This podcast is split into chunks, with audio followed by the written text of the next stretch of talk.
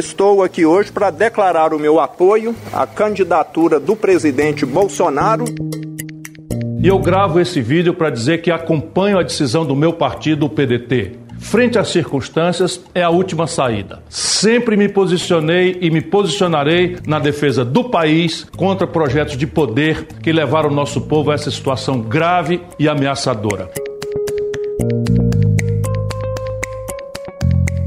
Não tenho a menor dúvida que o que fez o Rio crescer e me dar essa votação expressiva foi muito do que o senhor me ajudou ao longo desses últimos dois anos. E como a gente diz, muitos dizem, alguns não praticam. Mas gratidão não prescreve e eu pratico isso, de gratidão realmente não prescrever. Por tudo isso, ainda que mantenha as críticas que fiz ao candidato Luiz Inácio Lula da Silva, em especial nos seus últimos dias de campanha, quando cometeu o erro de chamar para si o voto útil, que é legítimo, mas sem apresentar suas propostas concretas para os reais problemas do Brasil, depositarei nele o meu voto.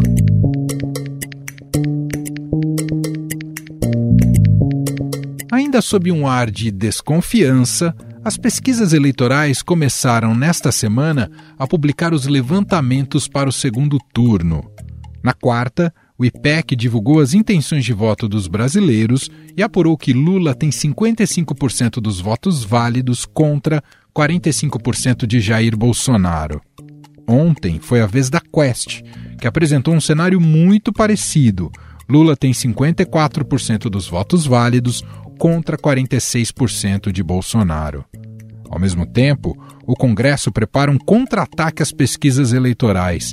A ideia é criminalizar os levantamentos que divirjam para além da margem de erro dos resultados das urnas.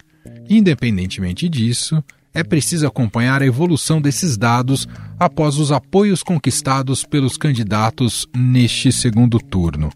Jair Bolsonaro tem conseguido reunir importantes governadores eleitos em primeiro turno, caso de Minas Gerais, Rio de Janeiro, Goiás, Distrito Federal, Paraná e Mato Grosso.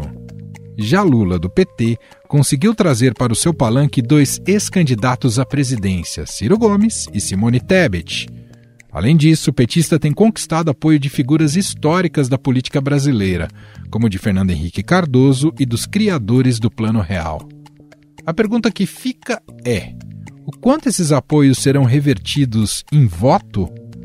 Diante deste cenário, as campanhas começam a traçar suas estratégias pensando no dia 30 de outubro. Nesta sexta-feira, recomeçam as propagandas obrigatórias de rádio e televisão.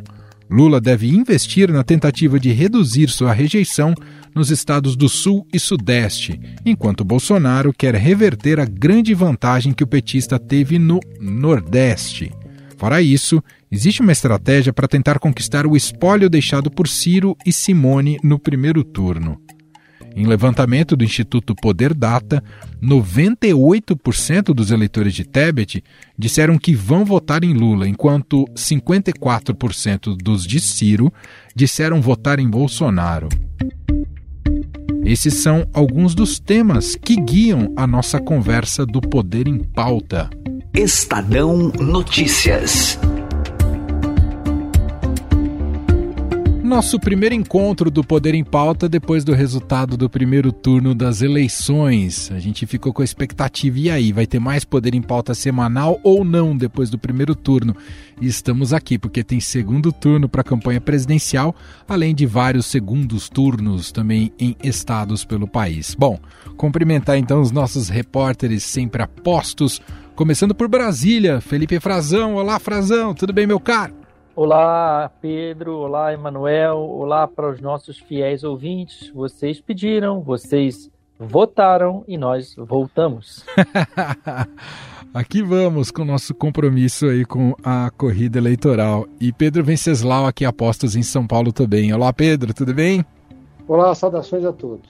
Bom, primeiro assunto que eu quero colocar aqui para vocês, uh, se teve um sintoma desse uma consequência desse primeiro turno das eleições é sobre a confiabilidade das pesquisas eleitorais, dadas as discrepâncias que tivemos entre as projeções e o resultado ali no primeiro turno das eleições. Pego já como gancho as pesquisas que é, nós soubemos o resultado até aqui, né? Estamos gravando nessa quinta-feira à noite.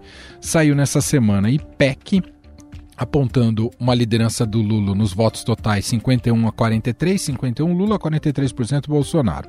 4% de indecisos. Saiu nesta quinta, no dia que estamos gravando, Quest com 48% para Lula, 41% para Bolsonaro, 7% de indecisos, um número maior de indecisos do que no levantamento do IPEC. E aí a gente se coloca numa situação, e aqui não é fazendo nenhum é, questionamento sobre a credibilidade dos institutos, mas é Uh, o que ocorreu até o domingo, com o resultado do domingo, é uma reflexão sobre a capacidade das pesquisas eleitorais, segundo essas metodologias, de conseguirem de fato captar uh, uh, o desejo do eleitor, a intenção de voto do eleitor. Então, eu queria começar dentro dessa discussão, porque eu sei que isso tem rescaldo no Congresso Nacional, eh, mas como é que vocês enxergam esses primeiros números da corrida presidencial neste segundo turno. Quer começar você, Frazão? Sim, Emanuel. As primeiras pesquisas, elas têm um, um resultado consistente com as pesquisas que encerraram ah, o primeiro turno, tem um pouco a ver também com o resultado do primeiro turno e com essa projeção de arrancada agora no início, nessa primeira semana do segundo turno. Eu acho que das pesquisas que saíram agora, até agora, as pesquisas que a gente já viu são do IPEC, da Quest. Hoje, sexta-feira, deve sair também a pesquisa do Datafolha. Tem uma pesquisa do Poder Data que é interessante, é que ele mede a migração de votos. E é interessante a gente ver, porque esse é um dos dados que a gente pode medir de fato agora no segundo turno. Os eleitores da Simone Tebet é, foi verificada uma migração de 92% do voto dela para o Lula. E ela tem afinidade clara com Lula, declarou apoio ao Lula, e só 8% para o Bolsonaro. Já nos eleitores do Ciro Gomes, é, tem uma situação bem diferente, uma divisão clara. E o Ciro, ele fez campanha batendo nos dois, no Lula e no Bolsonaro. Uma campanha, como a gente viu, errática. Para Bolsonaro, migrariam, inclusive, a maioria dos votos, 54% dos votos brigariam para Bolsonaro, dos eleitores do Ciro Gomes, de 46% brigariam para o Lula. A gente acaba vendo uma inversão do que seria, sobretudo se a gente olhar é, do que significam os partidos, né, das suas bandeiras, o que poderia se esperar. O PDT é um partido de esquerda e o voto do Ciro está muito mais dividido. O MDB é um partido que historicamente esteve ligado à esquerda, a resistência abrigou várias é, organismos, várias correntes de esquerda no seu surgimento, na, na redemocratização do país, mas depois se tornou um partido de centro e poderia estar também aliado ao Bolsonaro, é um partido que abriga muitos bolsonaristas, mas o voto da Simone, da, dela especificamente, está bastante ligado ao do Lula, segundo esse levantamento do poder. Agora, com a divulgação de todas essas pesquisas essa semana, eu acho que até o fim dessa campanha eleitoral, essas pesquisas vão estar sempre sob suspeição.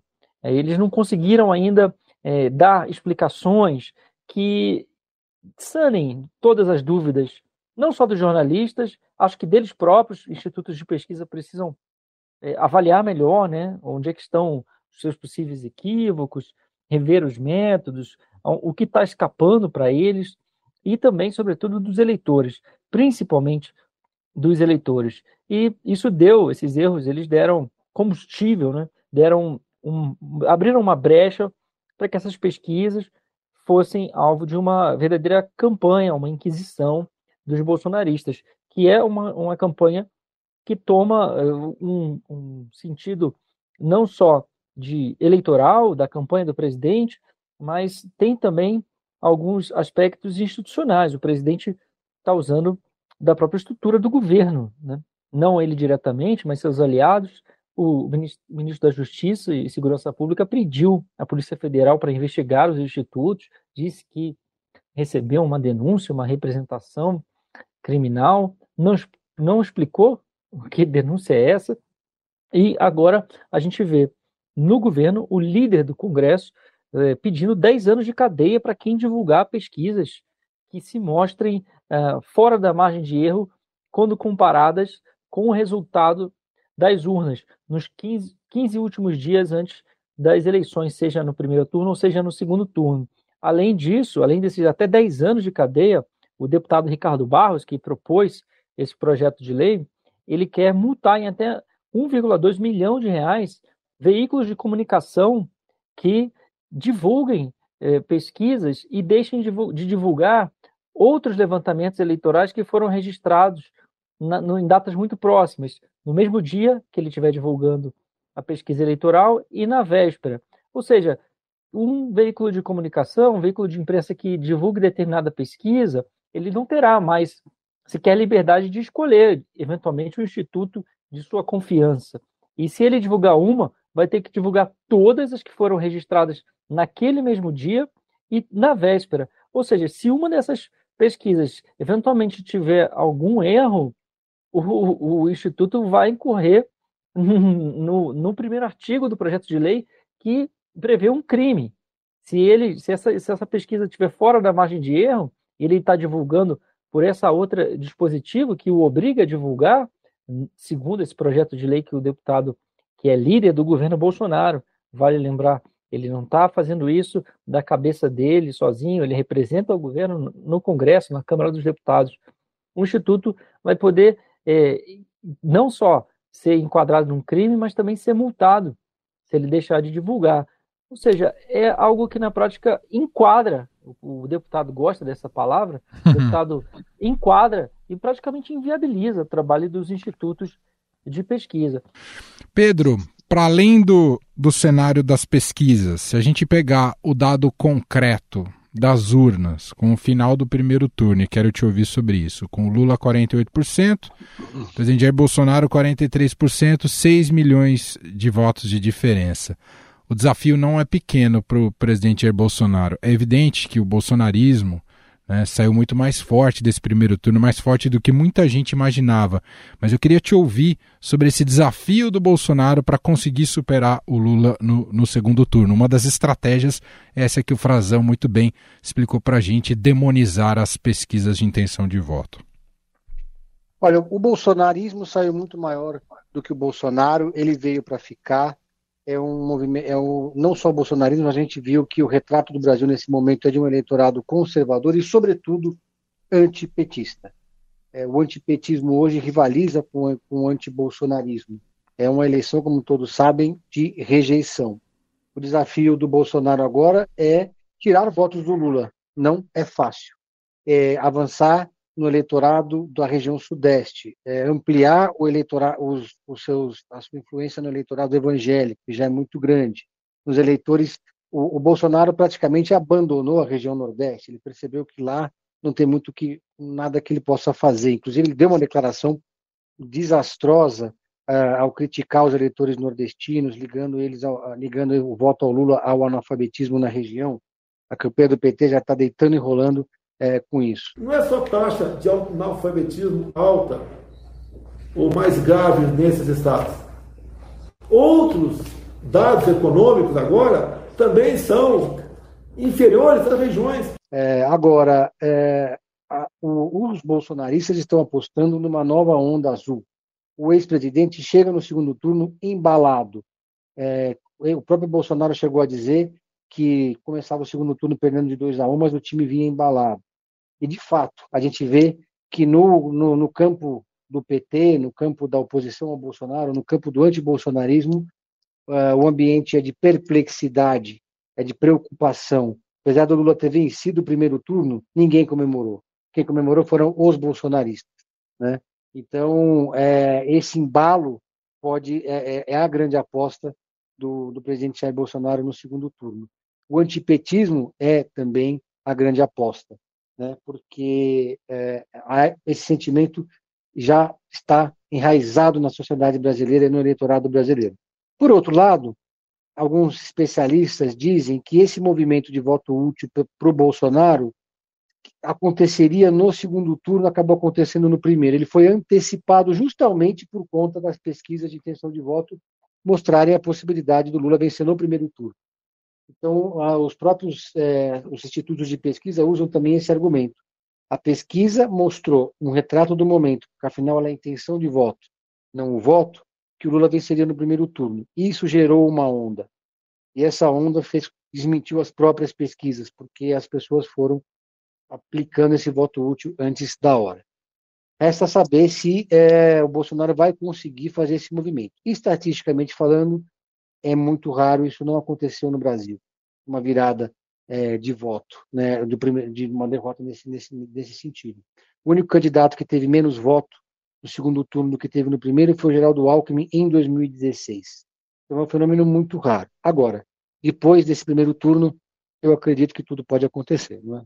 é Manuel Felipe. Bom, as pesquisas entraram nesse no foco, né, da, da, da, justamente dessa campanha de, de, difamação e não as urnas, né, que era o, o temor de, de muita gente. Só mudou o objeto em questionamento e motivo de possíveis conspirações. Digo isso porque acho importante registrar aqui no Poder em Pauta que o presidente do TSE, Alexandre de Moraes, disse nesta quinta-feira que o teste de integridade das urnas eletrônicas feito no dia do primeiro turno não encontrou, não encontrou divergências e confirmou a lisura das eleições. Moraes afirmou ainda que a análise com o uso da biometria dos eleitores reais para ativar a urna também deu certo. Aspas para Alexandre de Moraes: não houve nenhuma divergência. 100% de aprovação no teste de integridade com biometria Fecha aspas aqui para Alexandre de Moraes. Bom, aproveita esse gancho de estratégias, né, os desafios para Bolsonaro nesse, nesse segundo turno, já que está atrás do ex-presidente Lula, para a gente começar a analisar as alianças formadas, as negociações políticas que estão correndo enquanto estamos aqui gravando. Muitas reuniões ainda ocorrem e eu vou dividir aqui entre os nossos repórteres. Vou perguntar para o Frazão sobre as alianças costuradas pela campanha do Lula até aqui, depois o Pedro comenta das alianças do presidente Jair Bolsonaro. Frazão, então começando por você, tivemos uma adesão uh, simbólica e bastante comemorada, até esperada, mas que teve um efeito uh, importante de Simone Tebet, né, candidata derrotada no primeiro turno do MDB, a, ao ex-presidente Lula pela maneira como fez, o tempo, o timing que fez e a maneira como fez com o discurso que, que utilizou, diferentemente de como foi a adesão do Ciro, muito, muito mais envergonhada.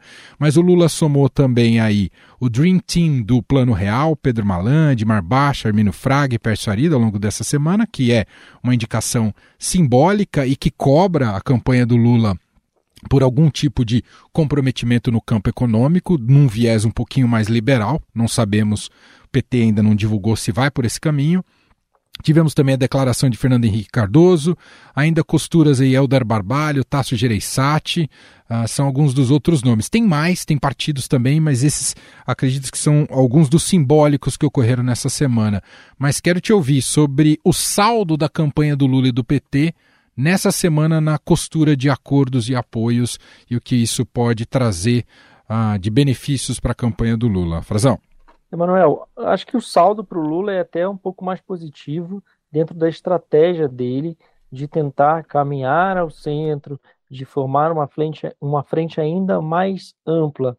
Ele conseguiu declarações, embora em tons distintos, uma muito enfática, dizendo que se posicionava claramente a favor do Lula da Simone Tebet, e uma, como a gente viu, quase que envergonhada ou muito, meio sem vontade, né, sem muita convicção do Ciro Gomes, que disse, não falou o nome do, do Lula e disse apenas que ia seguir a decisão do partido dele, do PDT. Espero que essa decisão ajude a oxigenar, temporariamente que seja, a nossa democracia. Ora, é, são dois ex-candidatos a presidente da República que estavam na disputa agora. Então, nesse sentido, para o eleitor, são eles é que têm os votos. Né? Os votos estavam com eles, não estavam com os seus partidos e, e, com outras figuras do meio político, do meio econômico, que sem dúvida dão consistência à candidatura do Lula, é, dão uma espécie de carimbo de responsabilidade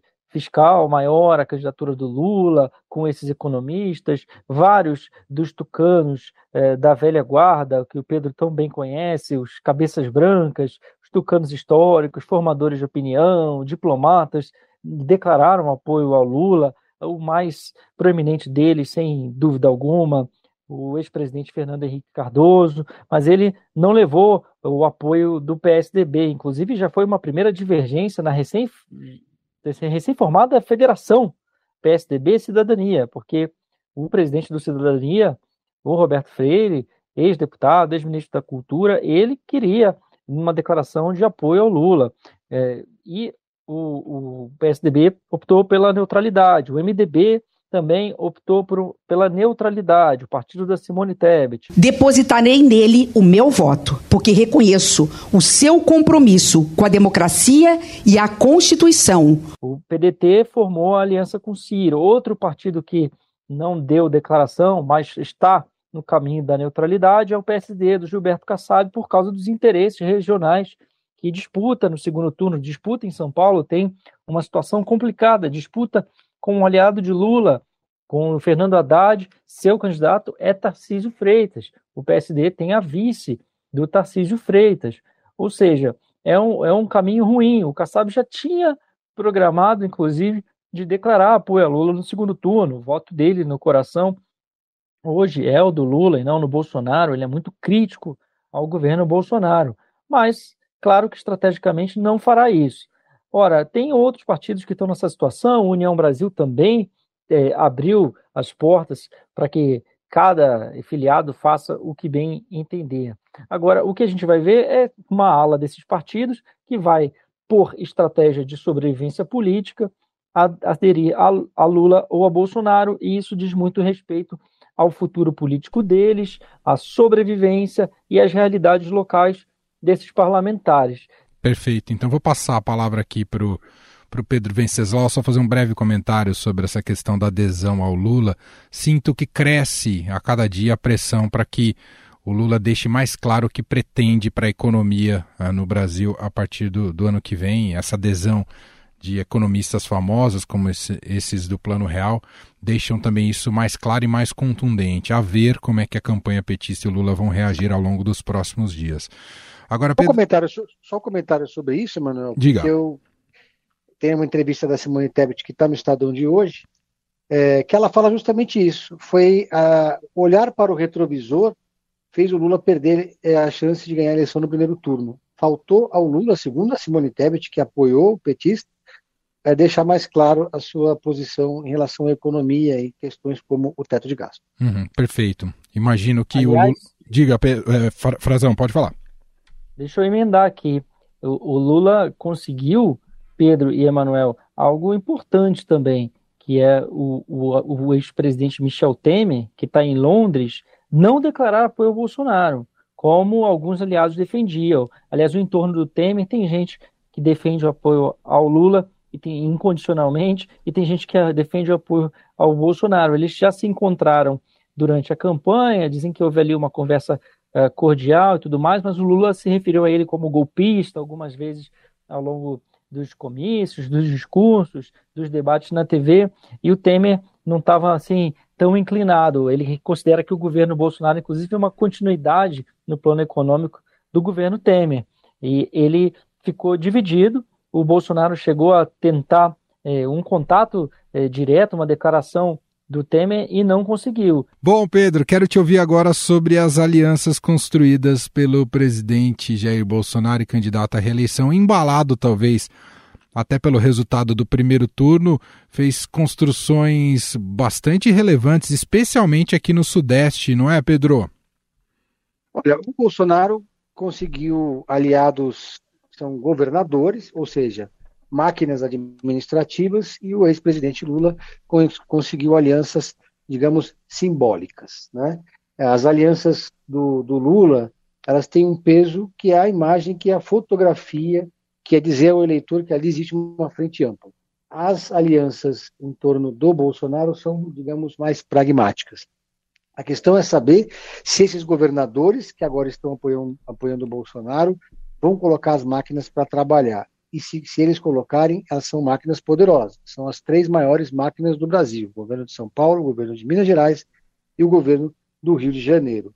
A promessa é de que eles vão se engajar. No caso de São Paulo, tem mais uma máquina, que é a máquina da capital paulista, do prefeito Ricardo Nunes. Enfim, né, é, foram alianças muito, muito pragmáticas. Aqui em São Paulo, a aliança, a, muito, a decisão do Rodrigo Garcia de declarar apoio incondicional ao Tarcísio e também ao Bolsonaro pegou o partido de surpresa. O PSDB de São Paulo não tinha se reunido, ele foi informado pelo Rodrigo Garcia, que é um tucano, é um cristão novo no PSDB, tem pouco mais de um ano que ele está afiliado ao partido, e ele jogou o PSDB no seu, no seu praticamente no velório do partido, né, jogou o PSDB no campo da extrema direita, né? É, tanto é que o PSDB de São Paulo não não é, chancelou a decisão do Rodrigo Garcia, isso gerou uma tensão muito grande, uma debandada, vários tucanos saindo do PSDB e os tucanos fundadores do partido fazendo ali uma crítica muito contundente a essa decisão. Tucanos como Aloysio Nunes Ferreira, como José Serra, como José Aníbal. A questão é que esses tucanos todos estão fora da máquina partidária. Os poucos deputados que o PSDB, PSDB elegeu foram só 10. 13 é a bancada junto com a federação, né? A maioria deles é mais ligada ao Bolsonaro, é mais de, de, de, de extrema-direita ou de direita. Então, o PSDB vive esse momento agora. Agora, em termos de aliança, o Bolsonaro conseguiu, é, conseguiu também passar uma imagem de que ele ampliou. Só que são governadores que, na prática, já estavam com ele. Os governadores que apoiaram o Lula já estavam com o Lula no primeiro turno e agora continuam com o presidente Lula. É, em termos de, de, de, personalidades, o Bolsonaro não agregou ninguém de novo. Né? Quem estava com o Bolsonaro é o que já estava no primeiro turno é muito forte essa imagem que está circulando agora nas redes sociais, e eu acabei de receber aqui da Beatriz Bula uma, um card, né, que você tem o, o, Geraldo Alckmin, o Henrique Meirelles, o Lula, o Ciro Gomes, o Fernando Henrique Cardoso e a Simone Tebet. Meio que aquele clima que foi a eleição de 2002, no segundo turno. Só que naquele momento todo mundo, inclusive, gravou para o horário eleitoral do Lula. Resta saber agora quem dessa turma vai gravar para o horário eleitoral do Lula, né? Quem vai ou gravar, participa no próprio estúdio ou mandar algum tipo de gravação. O pessoal do PT está trabalhando nisso. É, quando o horário eleitoral começar, esse vai ser o maior ativo que o ex-presidente Lula vai apresentar. Bom, a gente já está encaminhando aqui para o final do nosso Poder em Pauta, mas não posso deixar de tratar uh, com vocês que esse início de campanha de segundo turno começou muito mal, né, na base da, das fake news e tendo o Satã no centro do debate. Né? Teve tanto de um lado pro, quanto para o outro, tentando, segundo uh, uh, ambas militâncias e eleitorados, tentar adivinhar quem é que tem o pacto mais fiel com o diabo, se é o Bolsonaro ou se é o Lula. E aí, vídeos uh, de ambos os lados, muito naquela busca de tentar derreter o adversário, né? tentar gerar rejeição ao adversário. Ah, eu pego isso como gancho, Frazão, para te perguntar, além do das portas do inferno, o que está previsto de estratégia de campanha a partir da, dos próximos dias e amanhã, especialmente com o início de campanha eleitoral no rádio e na TV?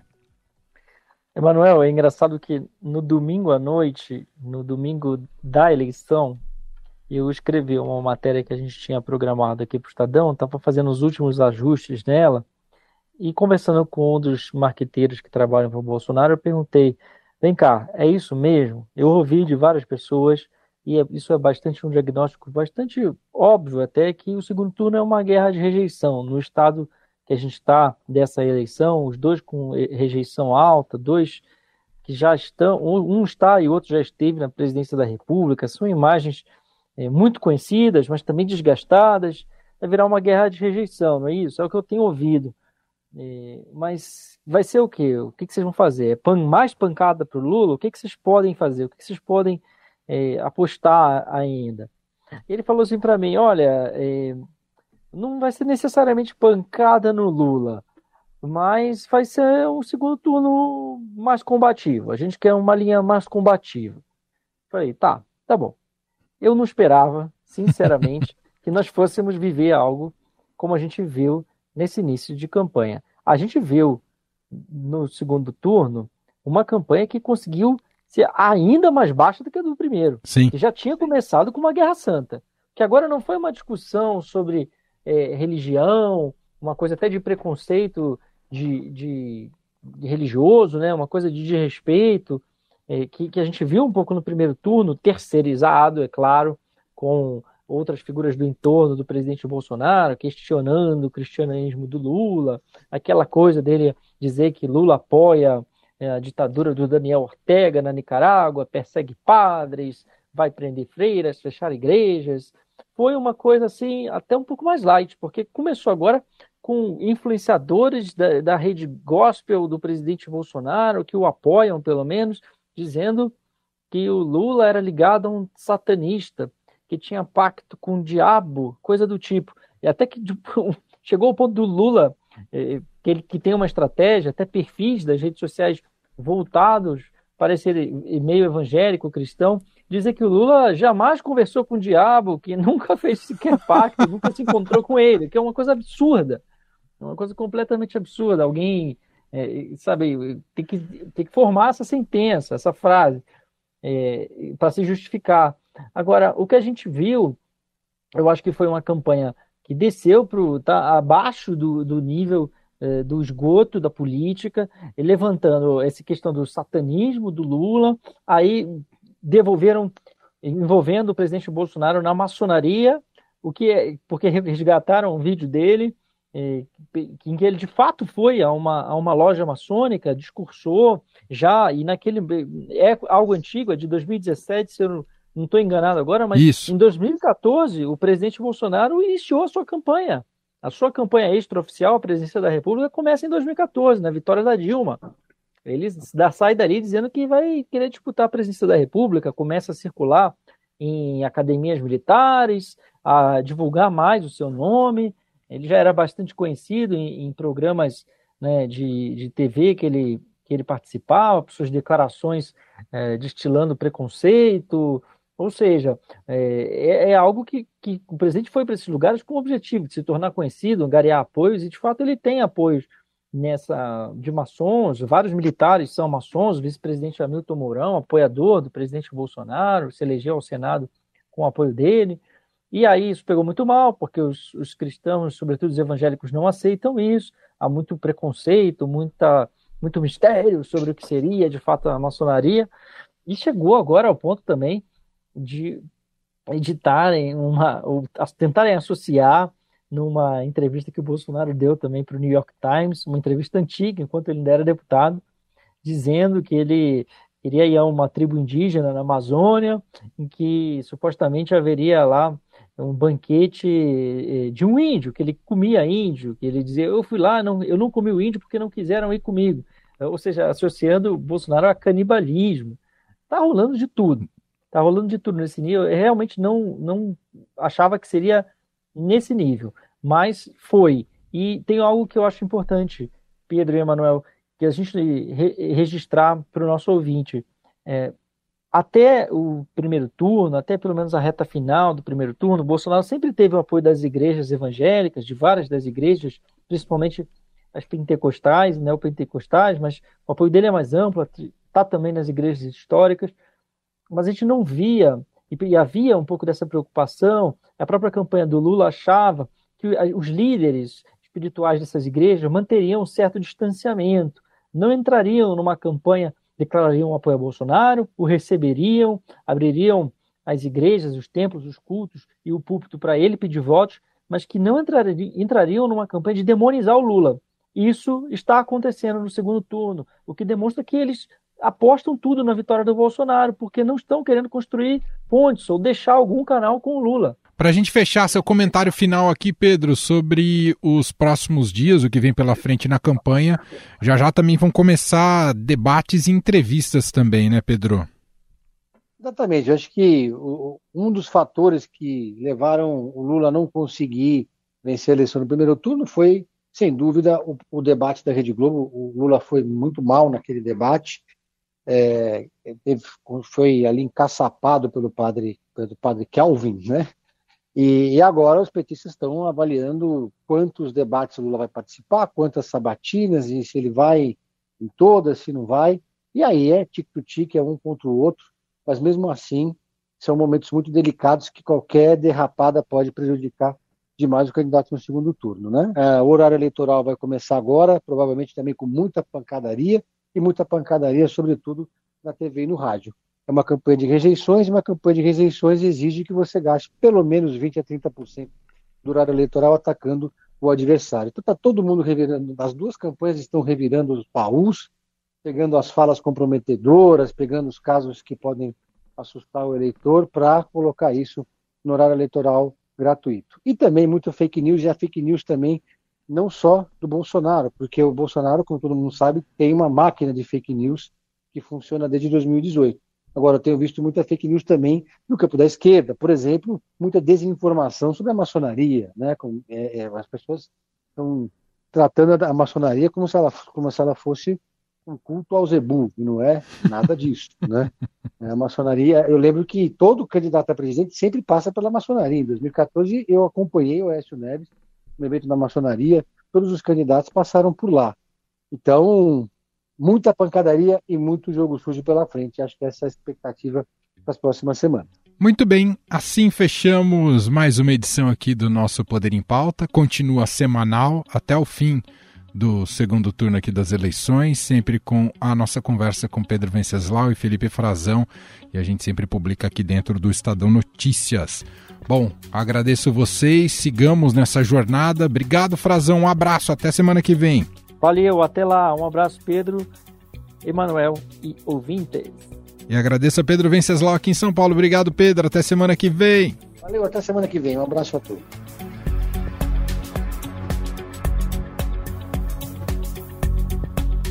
E este foi o Estadão Notícias de hoje, sexta-feira, 7 de outubro de 2022. A apresentação foi minha, Emanuel Bonfim.